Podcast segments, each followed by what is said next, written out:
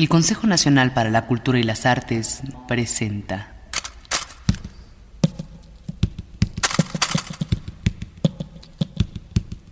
La llave del tiempo. La clave del tiempo.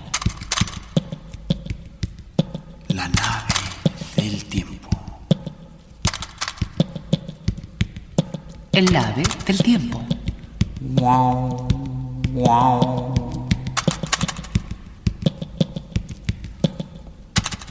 Hoy presentamos Muerte Revivida de Angelina Muñiz Huberman.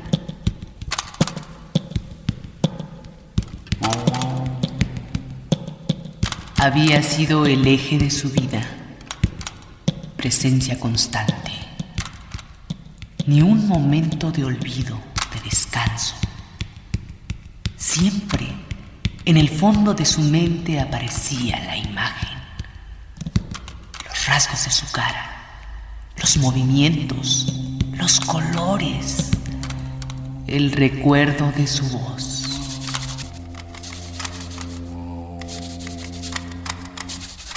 La presencia muerta era presencia viva. Puede construirse toda una vida alrededor de una muerte. Puede recobrarse el sentido de lo cotidiano y absorberse en la más fútil tarea con el peso, verdadero peso de un vacío. La muerte que no es nada es la razón de la sin razón.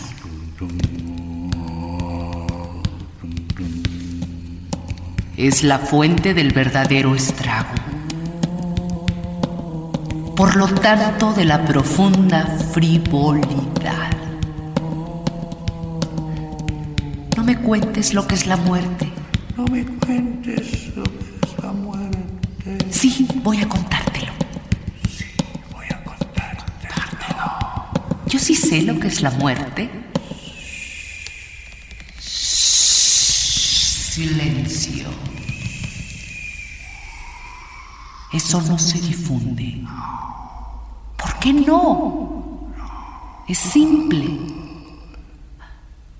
Oirás esta historia.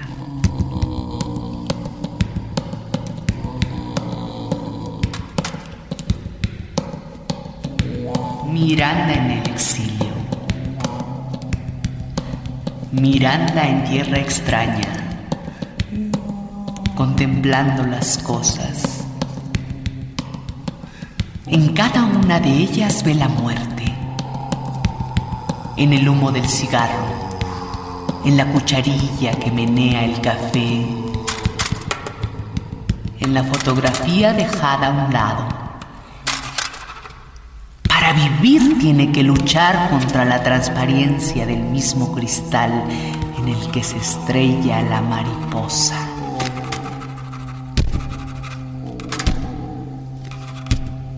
La imagen de él aparece en cualquier fondo, en cualquier fondo de cualquier taza en la que beba cualquier líquido. Su cara con el mechón de pelo lacio caído hacia el lado derecho. Su sonrisa nunca perdida. El brillo de los ojos la boca dispuesta a hablar. Y sin embargo, el silencio, el silencio de la absoluta ausencia y la inmovilidad tal y como quedó en la última fotografía que le tomaron. Miranda ha llevado consigo de país en país el álbum en el que él está. Ahí están todas sus fotos. Miranda es peregrina que no ha olvidado el único testimonio que puede asegurarle que él sí existió. ¿Por qué los demás pueden dudarlo? ¿Qué historia es esa? ¿Quién cree lo que cuenta esa mujer? ¿Cómo comprobarlo? ¿Cómo comprobar que él existió? En España sí existía, pero aquí en México nadie lo conoció. Todo lo que se oyó fueron historias acerca de él.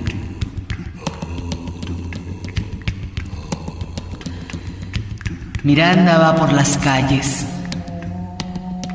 Parte del monumento a la revolución, camina todo Juárez y desemboca en Madero hasta el Zócalo. Va gritando. ¡Vean! ¡Vean! ¡Vean! Estas son sus fotografías. Él vivió. Nadie hace caso. ¿Qué importa que él viviera? ¿Quién es él? Para Miranda es importante. Su vida depende de eso. Pero no es verdad. Miranda no grita por las calles.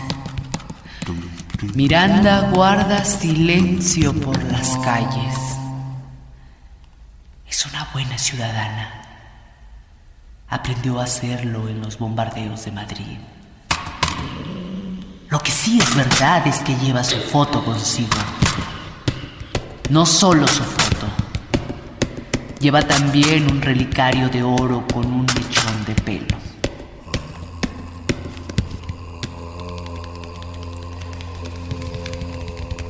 Miranda ha aprendido a vivir en el nuevo país.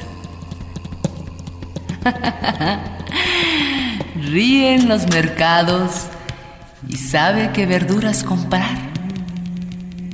¿Dónde venden el mejor pescado y dónde la fruta escogida? Es tan buena ciudadana. Cruza las esquinas en orden, respeta los semáforos, ayuda a cruzar a los ancianos y a los ciegos. Merecería un premio. No, no le interesan los premios. Cierta inclinación natural la lleva a notar las debilidades y las flaquezas. Disfruta los dolores ajenos y así mitiga el suyo. Los disfruta incorporándoselos. No es que llore con las víctimas, sino que las víctimas lloran ante ella. Ella solamente recoge las lágrimas para su tesoro de incompatibilidades. Ella dejó de llorar hace muchos años. Cuando morían los jóvenes y sobrevivían los viejos o los niños, se fue quedando sola por el camino. Porque al final murieron los viejos y los niños. Y ella no podía morirse. Quería que la muerte descendiera especialmente para ella. Un rayo que le tocara como don divino. Eso.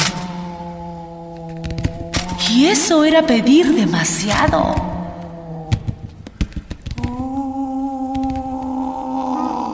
La última paletada de tierra sobre el ataúd resuena en sus noches y en sus despertares al amanecer. Sabe que ha pasado el tiempo porque muchas cosas cambian a su alrededor.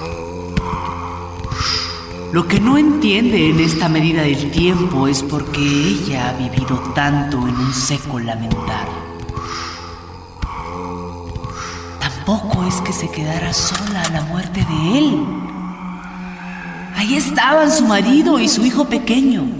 ¿Qué más quería entonces?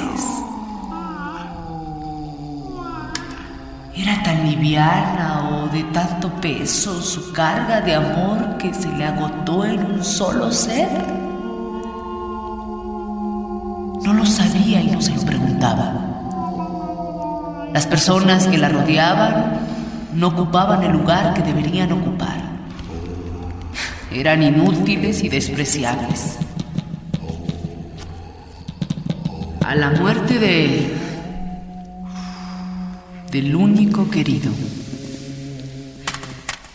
escapó y desapareció meses para hundirse en la desesperación y el olvido, para probar la existencia misma, para ser otra persona y no sufrir.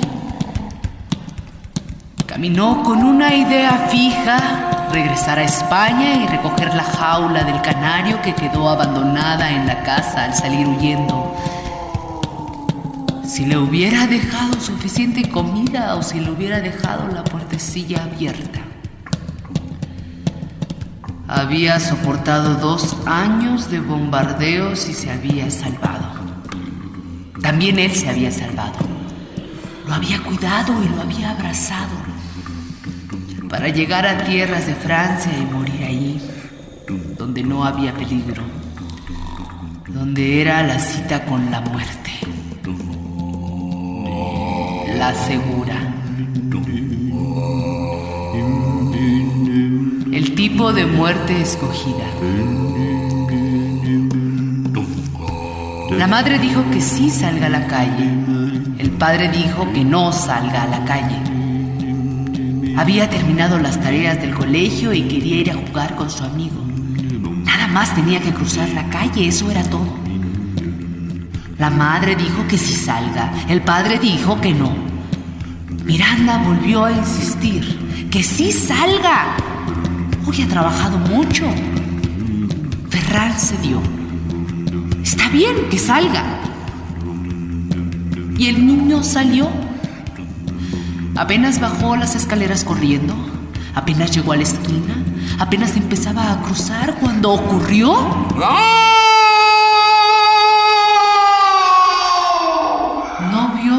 camión arrastraba un remolque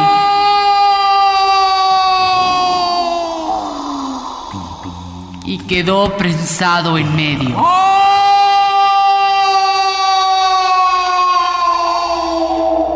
El niño fue arrastrado varias cuadras. El camionero no había notado nada. La gente de la calle le gritaba horrorizada que se parara y él no entendía qué pasaba.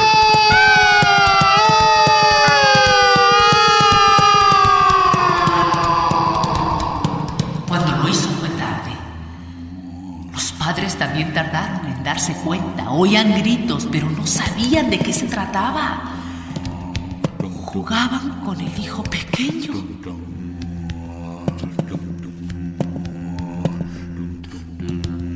Miranda y Ferran enterraron a su hijo mayor en el cementerio de Montreux, una pequeña tumba.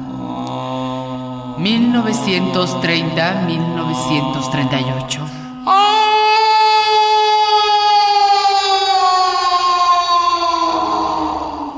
Y esa era el eje de la vida de Miranda, la presencia constante de su hijo muerto.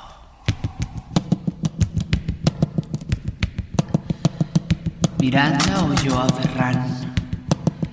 La culpa es de ella. Ella quiso que él bajara a la calle. Y Ferran lo contaba una y otra vez. La culpa es de ella. Miranda hubiera querido morir ahí mismo. Pero el cuerpo es fuerte y resiste. La mente tiene otras maneras de escapar. La imposibilidad de volver a querer. La indiferencia, el rechazo. Ya no importaban Ferran ni el hijo sobreviviente. Los meses de su desaparición debieron ser al olvido tenaz de sumidero continuo de malquerencia. Pero ella no recordó nada de ese tiempo. Regresó con la memoria recobrada en el punto de su partida y no mencionar más. A esperar una cierta liberación que habría de llegarle no sabía cómo. Parecía resignada y casi en vías de curación, salvo por cierta dificultad en pronunciar nombres propios. A su hijo el pequeño no pudo darle otro nombre que el del sobreviviente. el sobreviviente. Ya en México los tres, Miranda, Ferran y el sobreviviente, iniciaron vidas discontinuas, vidas maltrechas, encarnizadas. Indisolublemente unidos, inseparables, con el odio y el refinamiento en atroz inmisericordia. Crearon un ambiente cerrado. No se podía salir de la casa, nadie venía a visitarlos. Todo era rechazo al mundo externo y regodeo en su propia impiedad. Diálogos ritualistas. Saquemos las prendas del dolor. Una por una extendamos las iniquidades. Recordemos el cuerpo muerto. Tú, sobreviviente, prepara la oración. Tú, madre, corta la piel. Tú, padre, recoge la sangre. Tú, hijo, recibe la herencia.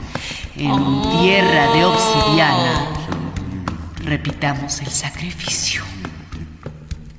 Sobre la piedra solar estiremos los músculos y rompamos los nervios.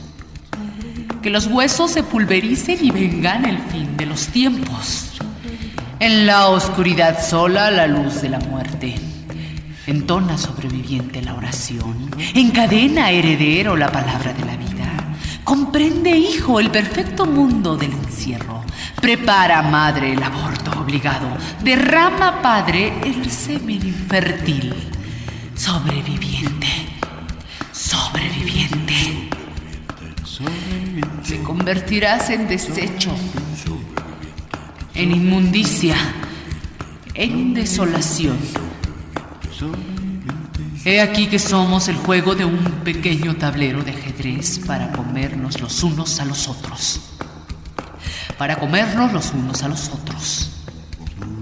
Amén. Amén. Amén.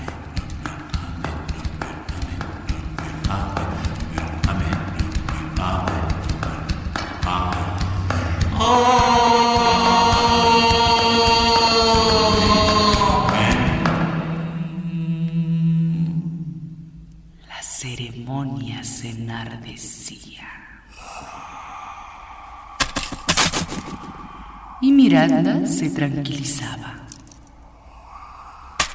No importaban las palabras pronunciadas al borde de la tumba, ni los telegramas recibidos, ni las cartas de condolencia. Todo fue guardado celosamente en un cofre de madera olorosa junto con las flores blancas del entierro, los papeles atados cuidadosos con cinta de seda, los pétalos aprisionados entre cartones sepia, las fotos repasadas y vueltas a repasar en el álbum de piel oscura con grabados de antiguos jarrones enlazados por guirnaldas. Las fotos en blanco y negro pegadas sobre grueso papel de un verde azabachado. Cajas y más cajas con reliquias. Los tesoros habían sido concertados. Durante la ceremonia se exponían, durante la ceremonia o fuera de su orden, simplemente por el placer de gozarlos. Los juguetes eran limpiados y pulidos, pero nunca permitidos tocar por el sobreviviente. Los soldaditos de plomo que habían viajado de país en país hasta llegar a México. Soldaditos europeos de Napoleón, de la Primera Guerra Mundial, ahora en clima cálido, anatópicos, anacrónicos, con los que tampoco jugará el sobreviviente. Los patines con las correas de cuero endurecidas y que hay que frotar con pulimento especial. Cada, cada semana para que no se oxiden, mientras el sobreviviente los contempla. Los lápices de colores, los cuadernos y los libros que no podrá usar, ni escribir, ni leer el sobreviviente. Las maravillosas latas policromas de galletas o de puros que no encerrarán los secretos del sobreviviente. Y luego la ropa perfectamente doblada entre bolitas de naftalina sacada al aire de vez en vez, para que no se pudra, para que las manchas de sangre seca no atraigan a insectos voraces, y los zapatos retorcidos de color irreconocible, piel, hierro, asfalto. Miranda vive entre los recuerdos, las reliquias como entre las compras del mercado o los paseos al bosque de Chapultepec. Aunque parece que el tiempo pasa y que la lejanía del cementerio de Montreux persiste. La coraza y la imagen rígida de Miranda se han detenido. No parece que el tiempo pase ni que la lejanía del cementerio de Montreux persista. Los actos se han estilizado y se han esculpido en hielo. Épocas glaciales han descendido sobre su frente. La edad de su muerte se acerca. Son muchos ya los años y la separación. ¿Quién cuidará aquella tumba? ¿Quién la reconocerá? No regresó ni a España ni a Francia. Vivió en México más que en ningún otro país y no se dio cuenta. A su alrededor fueron muriendo los demás. Ella que quiso morir el mismo día que su hijo. Murió Ferran. El sobreviviente no contaba. Solo quedaba ella. ¿Cuándo? ¿Cuándo iba a morir? Tenía que suceder ya. No podía esperar. Pero no, no moriría. Aún le quedaba una prueba por pasar.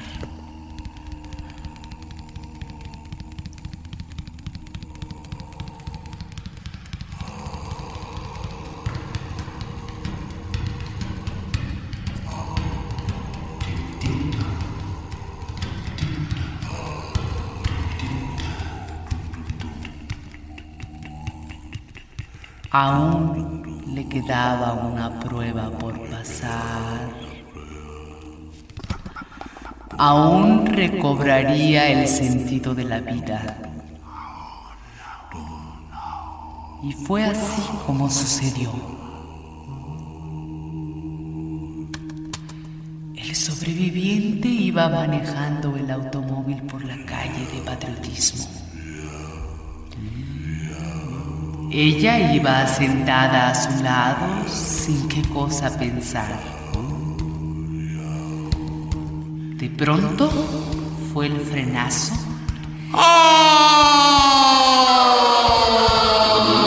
Y el niño que se atravesó delante del automóvil, que se tropezó, que se incorporó que pudo llegar a la esquina contraria sano y salvo.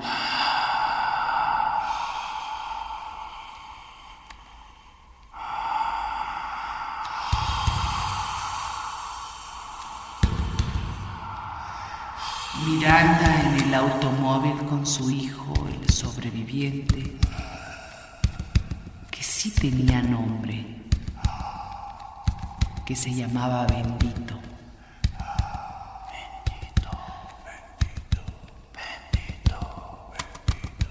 rompió en llanto irrefrenable. Con todas las lágrimas acumuladas durante 40 años. Bendito, sobreviviente. Bendito, sobreviviente. Bendito. Durante 40 años.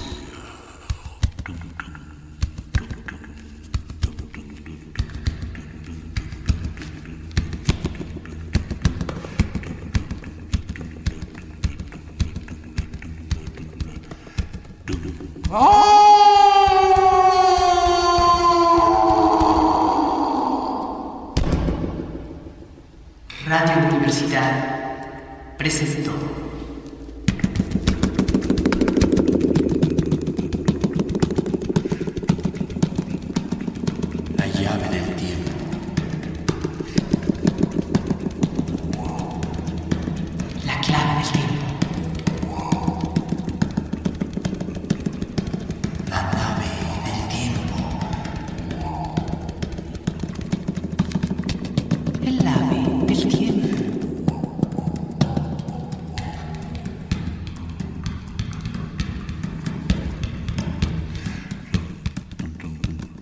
Presentamos La muerte revivida de Angelina Muñiz Huberman.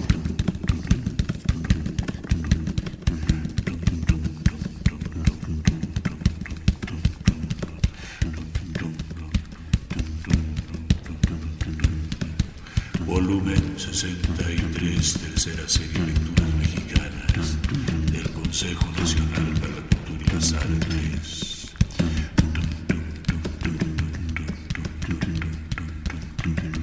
Producción y dirección Juan López Moctezuma. Participación de Óscar Flores. Narración Francisca Vargas. En los controles José Gutiérrez.